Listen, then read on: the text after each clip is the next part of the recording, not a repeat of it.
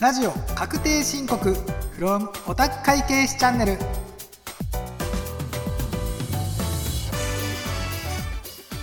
おはようございます。公認会計士税理士の山田真也です。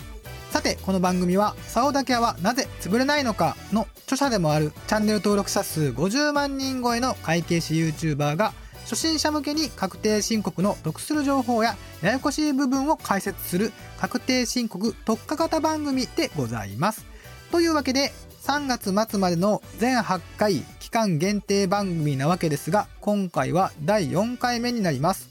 毎回テーマを決めてお話しするわけですが今回は確定申告のお得な点間違いやすい点第1弾です。で前回のオープニングトークではお便りがまだ1通も来ていませんという話をさせていただいたんですが、今回お便りは15通来てました。はい。すいません。システム上の問題で、実は前からお便りをいただいておりました。ですので、今私の手元には15通のメールが来ております。ありがとうございます。ですので、この番組は少なくとも15人の方が聞いているということが判明いたしました。それでは早速お便りの方を読んでいきたいと思います。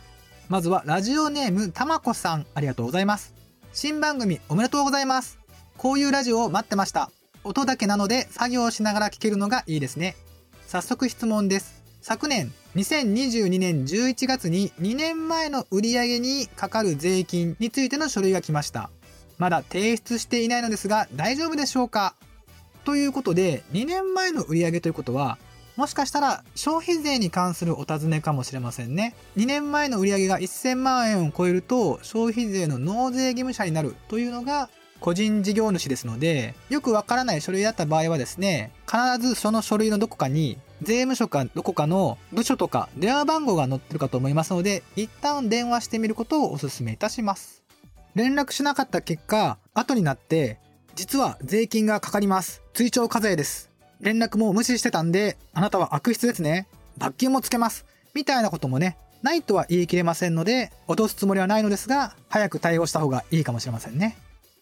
続きまして、群馬県の方ですね。ラジオネーム、川瀬さん。ありがとうございます。山田さん、こんにちは。私は今年初めての確定申告にチャレンジする社会人です。医療費控除を使おうと思っているのですが、めんどくさいと思っているので、モチベーションアップになるような情報が欲しいです。山田さんご自身は医療費控除を使ったことはございますか？不安定な天気の多い冬ですが、くれぐれもご自愛ください。ということで、ちょうどいいですね。今日は医療費控除特集ということで、この後医療費控除についてお話をしていきたいと思います。そして僕自身もですね、毎年医療費控除使ってますね。あの、うちの奥さんが結構医療費が多い方なので、夫婦で合わせてね、医療費控除、毎年30万か40万ぐらい確定申告に記入していますね。というわけで今回は医療費控除特集ということでスタートです。この番組は audiobook.jp を運営するオトバンクの提供でお送りします。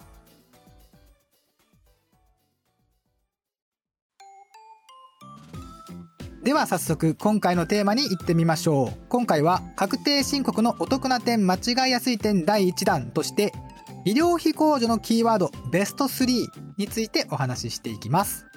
医療費控除ってね収入から経費を引いてさらに控除を引いたのが所得ですよと。でそこに税金かけますよという話を第1回の放送でさせていただいたんですがその控除の部分で一番メジャーな控除それが医療費控除です。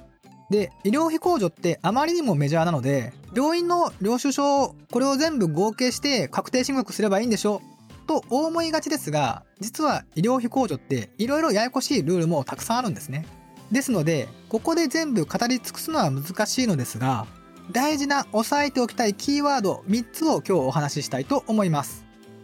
というわけで1つ目のキーワードは医療のみだという点です。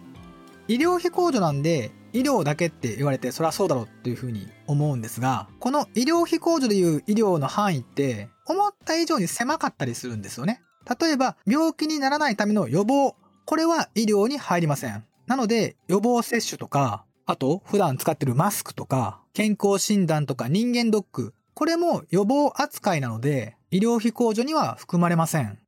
ただ、ちょっとややこしい点もあって、健康診断や人間ドックで仮に病気が見つかったならば医療費控除になります。要は人間ドックとかで病気が見つかったっていう時点でもはや医療だということで医療費控除になるんですね。なんかこの辺不思議な感じがするんですけどね。ちなみにコロナの PCR 検査も検査の結果陽性だったら医療費控除ですし陰性だったら医療費控除になりません。ただこれも例外があってお医者さんとか保健所の要請とか指示で PCR 検査を受けた場合はこれは医療費控除になります。で、他にもお医者さんのね、治療とか手術でも、それが美容目的でしたら医療費控除になりません。これはなんとなく伝わりますかね。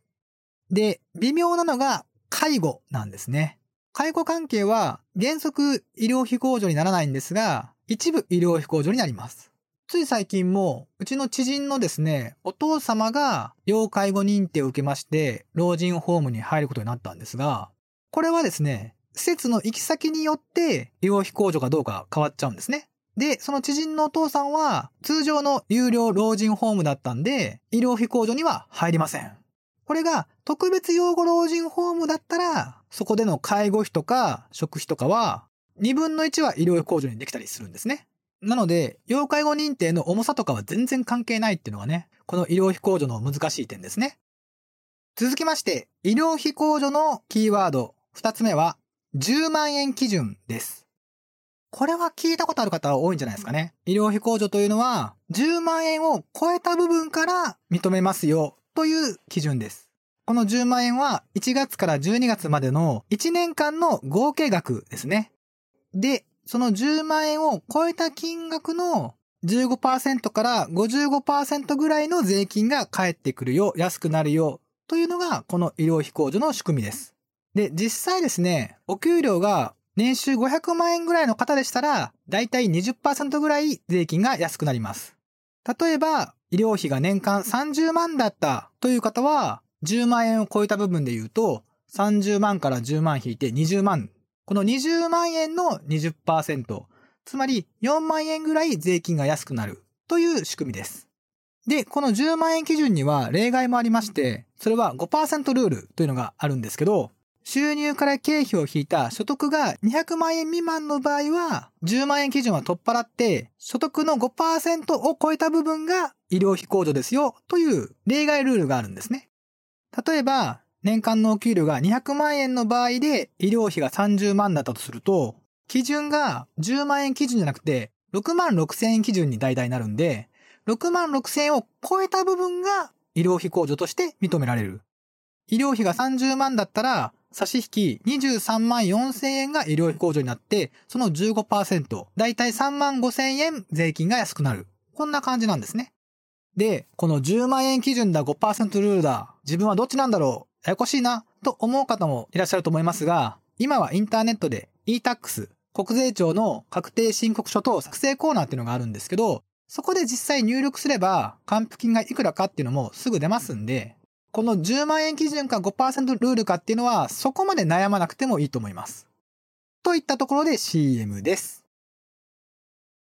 今話題の聞く読書オーディオブックならあなたの時間の使い方がガラッと変わる通勤中料理の時間散歩をしながらあなたの時間を無駄なく使ってライフスタイルが豊かになりますオーディオブックならオトバンクのオーディオブックドット JP 楽しい CM も終わりまして、医療費控除のキーワード3つ目ですが、家族合算です。家族で合わせると書いて家族合算なんですが、オープニングトークでですね、私、妻の医療費も合わせて毎年3、40万という話をしましたが、これが家族合算です。で、妻は妻で収入があるので、別に僕の扶養じゃないんですよ。扶養家族じゃなくても同じお財布で生活をしている家族であれば医療費なら足していいよと。それが家族合算という他の控除とかとはちょっと違う性質のものなんですね。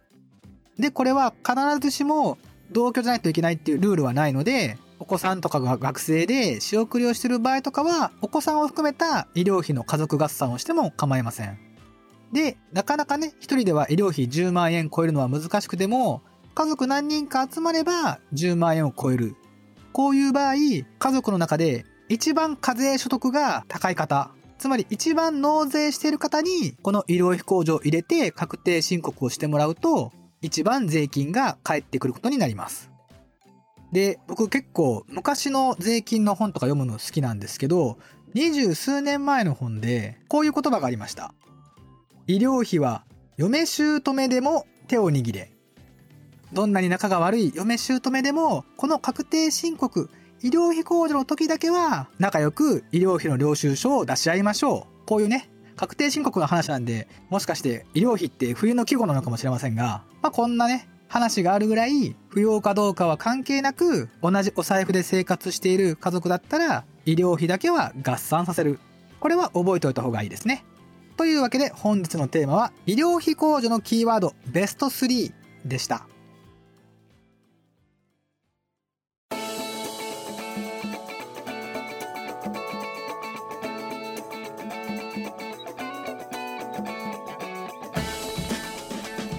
ラジオ確定申告 from オタク会計士チャンネル。